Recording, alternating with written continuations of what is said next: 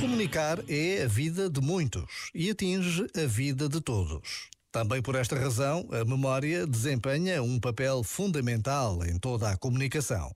Precisamos de cuidar a memória dos factos, das palavras, dos acontecimentos, das pessoas. Somos presente desconhecendo o futuro, mas não há futuro sem passado. E na história da humanidade, a presença de Deus acontece e permanece. Já agora, vale a pena pensar nisto. Este momento está disponível em podcast no site e na app.